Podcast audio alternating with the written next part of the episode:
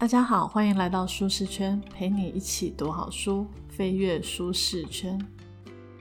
本集是舒适圈的第一集，想要跟大家分享的是一本美国作者查德·库伯所写的一本书，书名叫做《这辈子只能平庸过日子吗》。它的副标是“学会把心智图转化成清单和行事历，找到远离舒适圈的勇气”。不知道你有没有过这样的情况，就是很常下定决心想要来做某件事情，到最后呢，什么事都没做。像我去年的时候，曾经就告诉我自己，我要来写一本小说。但是我常常因为上班实在太累，下班我就一直耍废、看电视、划手机，然后我就会跟自己说，没关系，明天早上起床再来写就好了。结果隔天一到的时候，我还是决定躺在暖暖的被窝中，说服自己下班回来再来写好了。我想你应该也猜到了，我下班后呢，一定又是因为太累，又继续耍废。就这样呢，我每天都窝在我自己人生中最温暖的舒适圈中，就是我的床上，然后每天都在后悔。当初会选这本书，很单纯的是因为我的频道叫做舒适圈。其实，在坊间有很多介绍如何跳脱自己舒适圈的书，但是我觉得比较多的时候都是在讲一些心理建设，或是一些比较激励的话语，好像比较少会去跟你说你实际可以采用的方式有什么。所以我在选呃跟舒适圈有关的书的时候，我有特别被这本书的副标给吸引，因为他讲到说我们可以用心智图、清单、行事历。那这些都是我们日常非常常用到的工具。我在想，如果我们可以用这些简单的工具就可以脱离舒适圈，那这样我花的成本好像不会很高，而且感觉还蛮容易可以上手的。这本书的作者 Cooper，他在三十五岁的时候就退休了。那他自己就是采用这一套嗯清单形式力的方法，帮助他自己过想要的生活。这个方法呢，不止让他事业很成功，而且他有一个非常美满幸福的家庭。那他目前的工作呢，主要是一个激励的教练。他有一些他自己的训练机构，而且他的客户呢，包括很多知名的企业家、CEO 啊，或是一些高阶主管，甚至还有那种奥运奖牌的得主啊、职业运动员等等。那他也是一样哦，用这一套心智图、清单、形式力的方式来帮助他的客户，让他们可以去克服人生中大大小小的挑战。那他自己也说，他出这本书的目的比较像是一本说明手册。他希望说可以帮助很多人，他们来为成功来做计划，翻转无趣的每一天。这本书一开始的时候，作者就跟读者说，如果你只是把一本书看完，那大概百分之三到百分之九的知识会留在你的记忆里面。那如果你把它写下来，它差不多百分之四十五到五十八的记忆呢，就会留在你的大脑里。那如果你更进一步，你把这些书里面的东西，你把它做出来，那可能百分之八十到九十的记忆就真的会是你的。那我看了之后觉得还蛮有感觉的，所以我想说我也来实践看看好了。就像我现在在经营 Podcast 频道，我主要就是要说书给你们听，所以首先呢，我就把我的读书心得先写下来。那这样子，我差不多可以拥有百分之五十关于这本书的一个知识。接着，我也花了一些时间来实际的执行书里面所教的一些技巧，像是角色形式力、记录清单等等。如果我可以持续的去执行的话，那我想这本书大概百分之八十到九十就真的会变成我呃真正内化的知识。脱离舒适圈，其实作者他采用的方式并没有很难，只要你有笔跟纸。或者是电脑、手机都可以来完成。简单的来说呢，就是你要用有力的言语来为你的行动赋予意义和使命，然后把它记在行事历上，然后有毅力的来把它完成。我在这里呢，将分四个部分来为大家介绍这本书。那第一个就是呃语言的力量，第二个是角色行事力，第三个是记录清单，最后一个是正确的心态。第一点，语言的力量。作者在介绍嗯如何有效脱离舒适圈的第一个篇章，他就教大家要善用语言的力量，因为呢话语会变成行动，行动会改变命运。其实我觉得这点还蛮特别的，这让我想到我以前在准备研究所考试的时候，我们去那个补习班上课的第一堂课，老师呢就跟我们大家讲说，你们一定要把考研究所这件事情昭告天下，因为说了之后，你才会努力想要去做。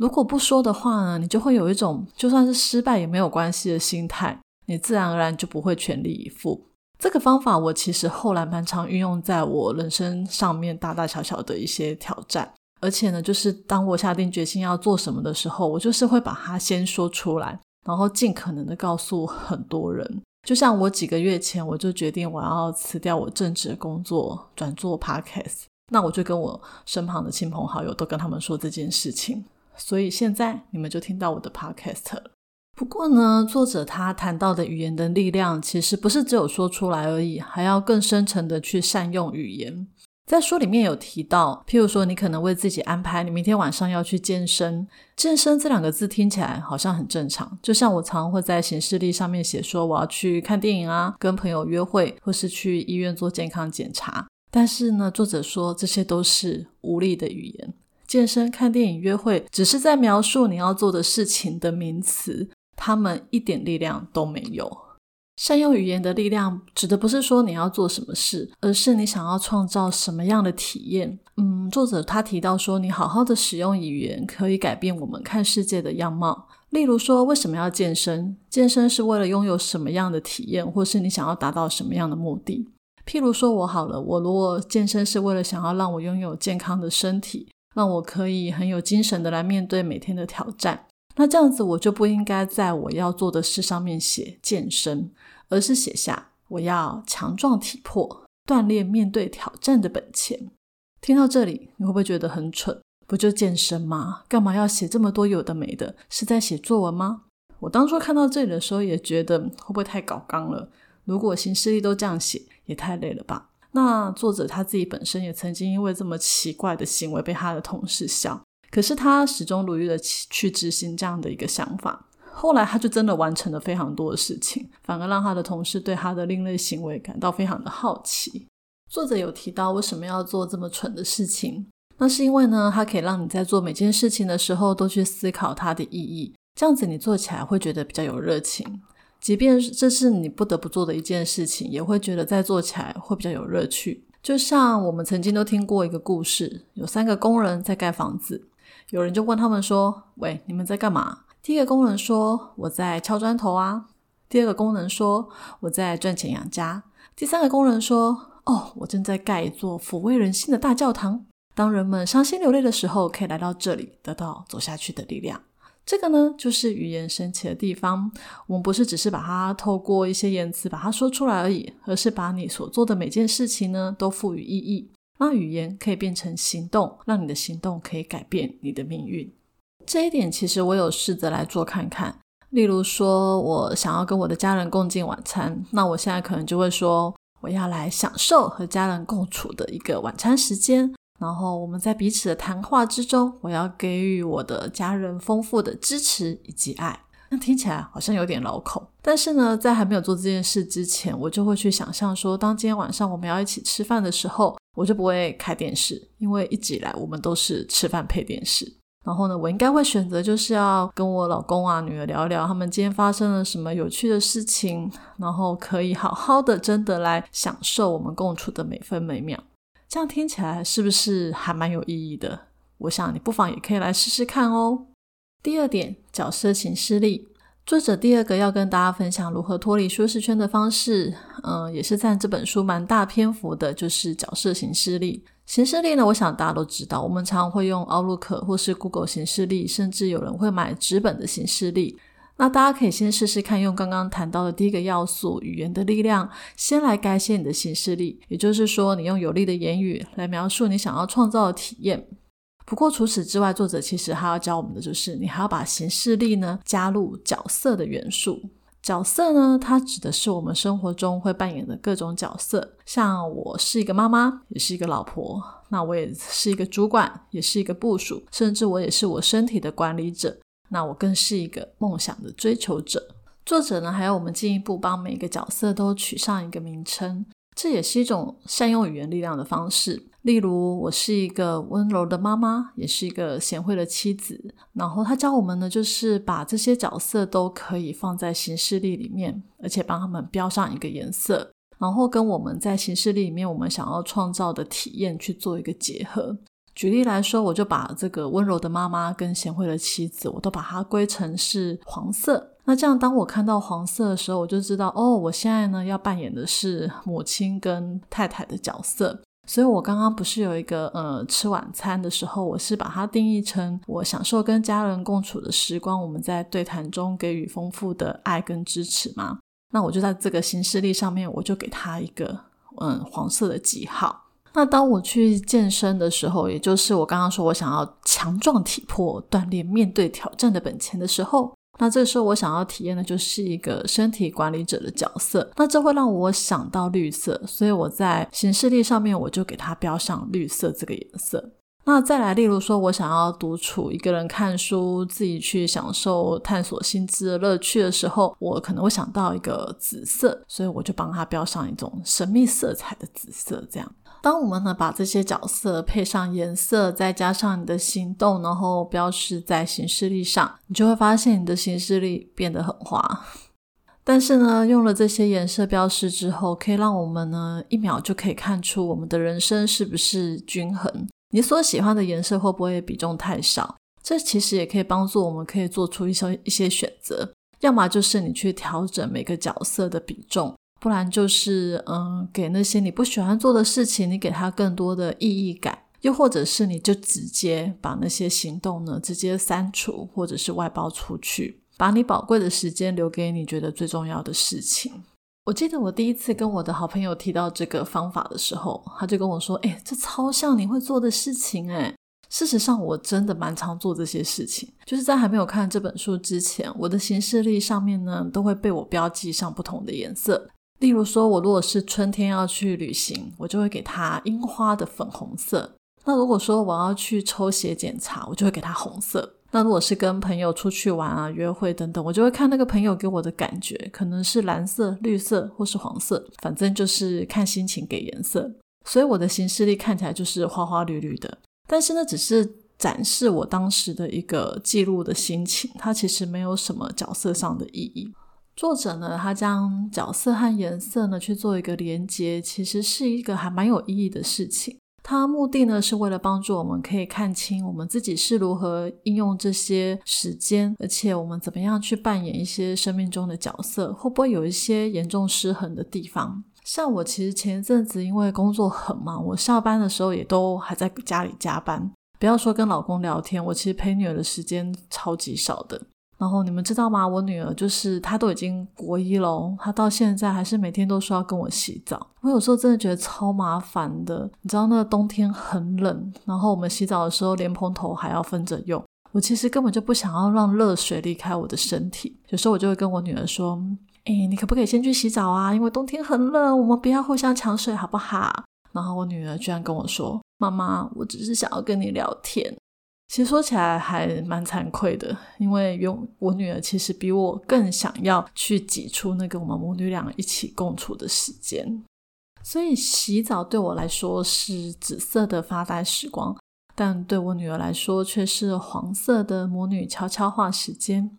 我虽然常常告诉我自己说，孩子的成长只有一次，要珍惜他还愿意黏着你的时候，可是我自己也是常会因为。嗯，工作很忙，我就会忘记说我要陪伴他。那如果来用这个角色形式力的话，嗯，他就会提醒我，这个时候我要好好跟他相处。那我相信这真的可以帮助我更活在当下，可以享受跟我女儿相处的时光。第三个作者提到远离舒适圈的方式，就是记录清单。这个听起来是不是比刚刚的形式力感觉简单很多？因为呢，我们很常都在勾清单嘛。像我的手机就有一个 App 专门在管理我的代办事项。那我最常用的就是家用品的代购清单。我会把每一次我要去大卖场要买的东西都记在这个手机的 App，然后到大卖场的时候，我就一一的消除那张清单。每勾选一次，我都觉得有一种很畅快的感觉。不过呢，作者他指的这个记录清单，除了这种日常生活你需要完成的任务之外，其实还包括了一些短期的目标、中长期的目标的清单。他把清单呢分成下列这三种级别的层次。第一个层级的清单叫做立即处理的清单。那这种清单其实就是我们日常生活常在做的事情，就是只要你一有这个念头或是想法，你就立马把它记到这个清单里面。像是我们要去买菜、看牙医，或是读一本书、带小孩去公园玩等等。你或许听到立即处理，会以为说要马上做这件事情，但其实作者他所所谓的立即处理，他指的是立刻把事情记到清单或是行事历，然后你就来安排时间来处理。他建议我们一天可以一次来检讨这个清单，而且最好每天都在同一个时间进行，尽量安排在一天结束的时候。那我们的目标就是要把这个清单给清空。举个例子来说，嗯，譬如说我在工作的时候，我突然想到我还没有帮我的小孩缴学费，那我就马上把缴学费这件事情记在我的立即处理清单里。然后我就把它先放在旁边，这样一来的话，缴学费的事情就不会一直在我的心里面干扰我，也不会去打扰我原本要做的工作，因为我知道我晚一点会去做这件事情。接着呢，我在一天的工作结束的时候，可能是傍晚，我再把这个立即处理的清单拿出来，然后开始来检讨哪些是我今天要清空的，哪些是我明天傍晚再来处理就可以。那这样子的话，可以让我的生活是很有规律的，就比较不会被一些小事情给打乱。第二集的清单，作者称为叫做无需立即处理的清单，通常是一些你只想要做的事情，然后你把它写在这个清单里，就表示说你不会忘记要做这件事情。例如说，你可能想要规划一趟旅行，或是你想要尝试一道新的菜色，嗯，或是学开车啊，这种比较需要花时间来做的事情，我们也可以说这些比较像是专案型的任务。那这种无需立即处理的清单，那作者他建议我们大概每个礼拜的一开始的时候，我们就可以来检讨这个清单，然后从里面去挑一样，看看说我大概要花多少时间来完成。再把这个时间呢，平均的安排在接下来的，不管是几天，或是几周，或是几个月。然后最后呢，也帮自己设下一个，如果这个目标完成了，我要什么时候来庆祝？例如说，我想要来计划一个暑假的时候，我们全家可以来一趟环岛的旅行。那我在六月的时候就可以把这个清单放在我的第二级无需立即处理清单。接着我在礼拜一的早上一开始的时候，我就可以来。检视这份清单，我估计我从呃旅行的规划一直到执行，譬如说订房啊、订餐厅等等，我可能需要花费大概六个小时的时间。那我就把这个六个小时平均的安排在接下来的四个礼拜，可能是一个礼拜就一个半小时，然后都在礼拜三的晚上来执行。那接着我也给我自己一个，就是如果我完成了这一个计划，我就把它印出来。然后跟我的老公女儿找一个餐厅一起吃晚餐，然后跟他们解说这个环岛的计划。那目的就是为了要来庆祝我完成了这一个伟大的阶段性的任务。在写第二集的无需立即处理清单的时候，我就觉得有两个要点可以跟大家说明。第一个就是你安排的时间点要比较充裕。像我其实觉得我应该一个礼拜一小时，我就可以完成旅游计划。可是我都会故意多留半个小时来避免其他的状况发生，因为假设真的有一些意外的事发生，我还是可以很悠哉的把这件事情完成。那第二个点是要给自己一个庆祝的时间。作者他其实有提到说，我们每进步一小步的时候，我们就可以来犒赏自己，因为这种庆祝小胜利就是提高续航力的一个很重要的秘诀。它可以让我们更享受我们在执行任务这一路上的一个旅程。也就是说，我不应该等到我整个环岛都结束了，我才来嗯犒赏自己，而是譬如说，像我只要完成旅游计划这样的一个小事情，我就给自己一点奖赏，然后可以帮助我可以再去挑战更大的事情。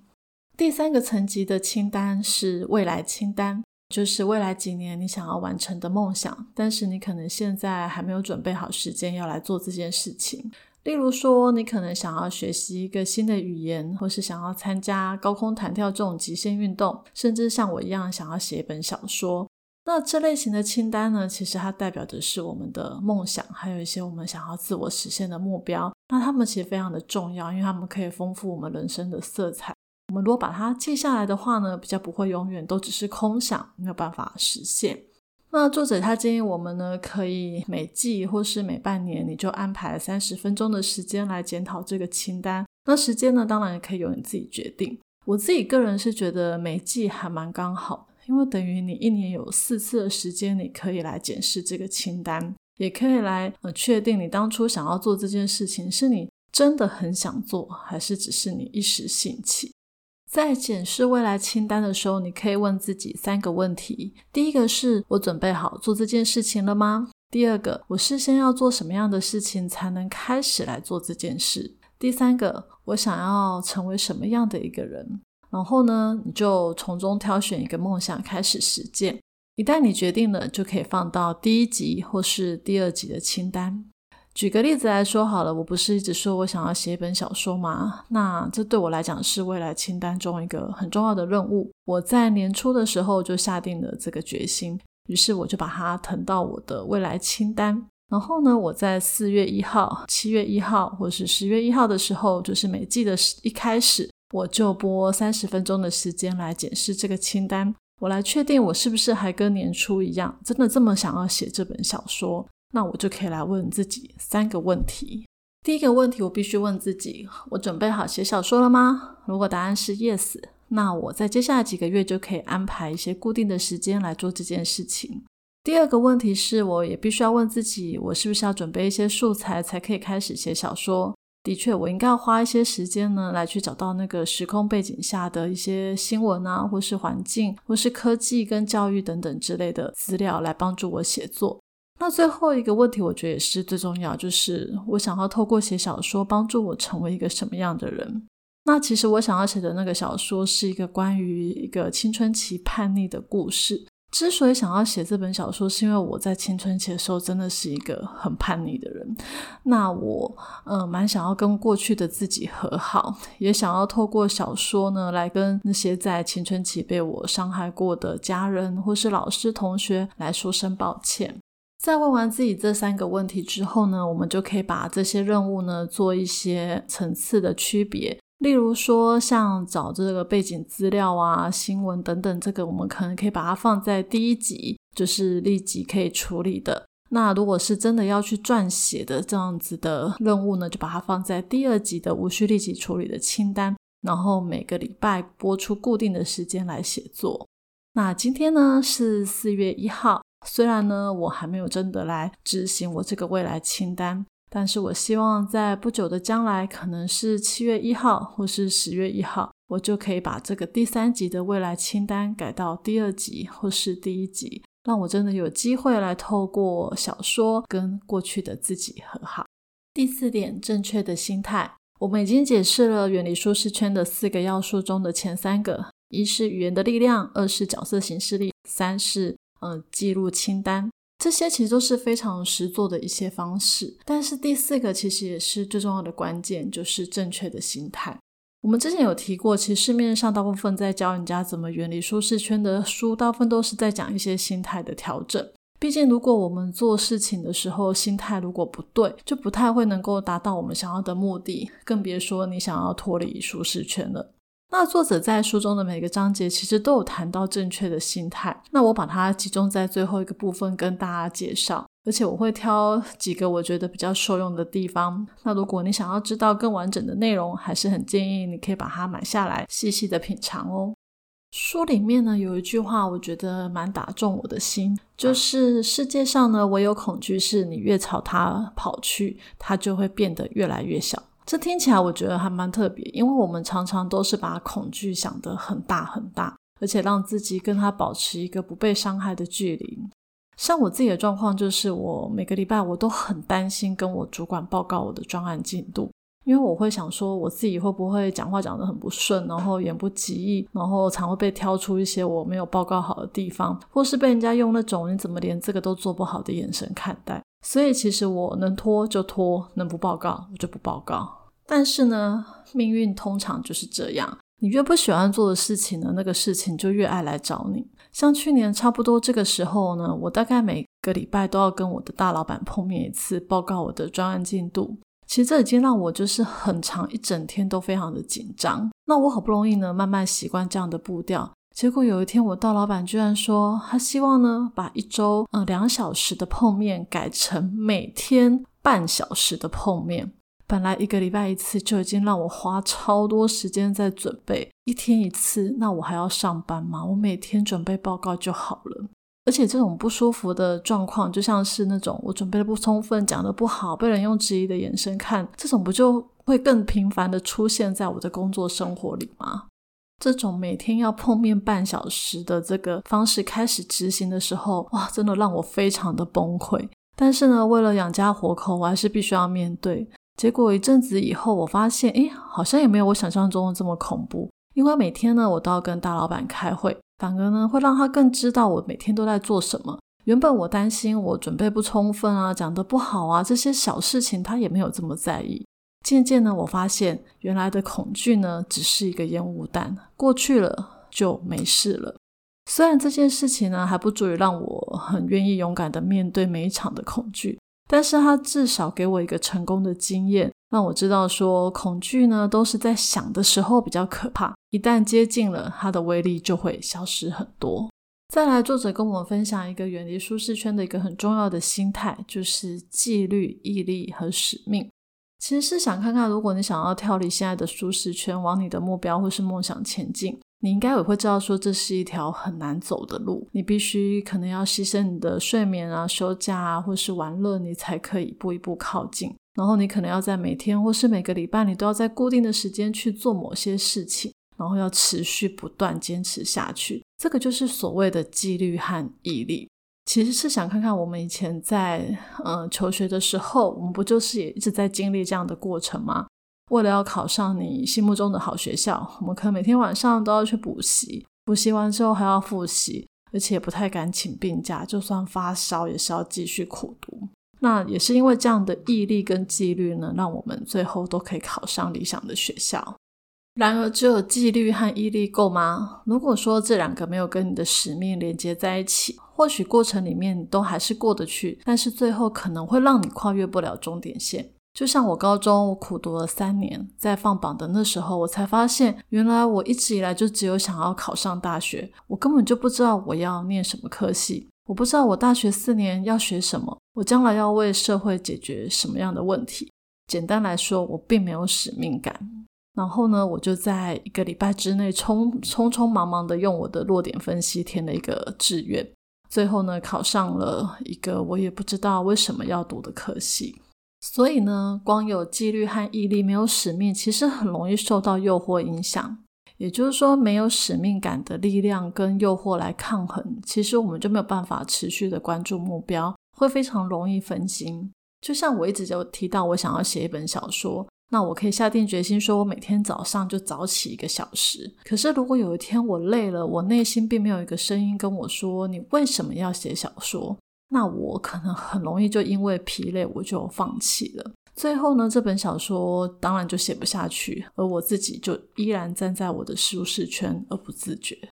最后想要跟各位分享的一个正确心态，就是责任伙伴。远离舒适圈这件事情，感觉好像是我们要一个人独自奋斗的事情。我们把所有的挫败或者是责任都放在自己的身上。那如果真的是这样的话，其实这个过程会非常的痛苦难受。所以呢，作者他建议我们要找到所谓的责任伙伴。这个词听起来其实有点陌生。简单的来讲，就是你要找到有人愿意支持你的梦想。